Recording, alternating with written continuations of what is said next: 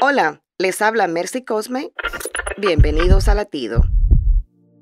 Se dice que quien deja de soñar, deja de vivir.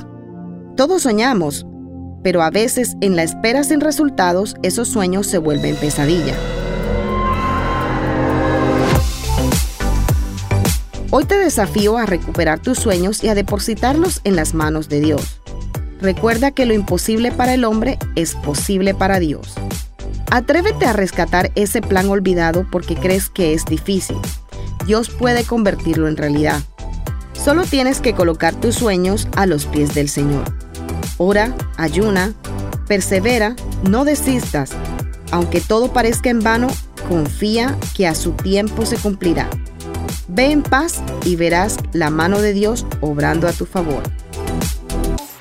Latido les llega a través del ejército de salvación.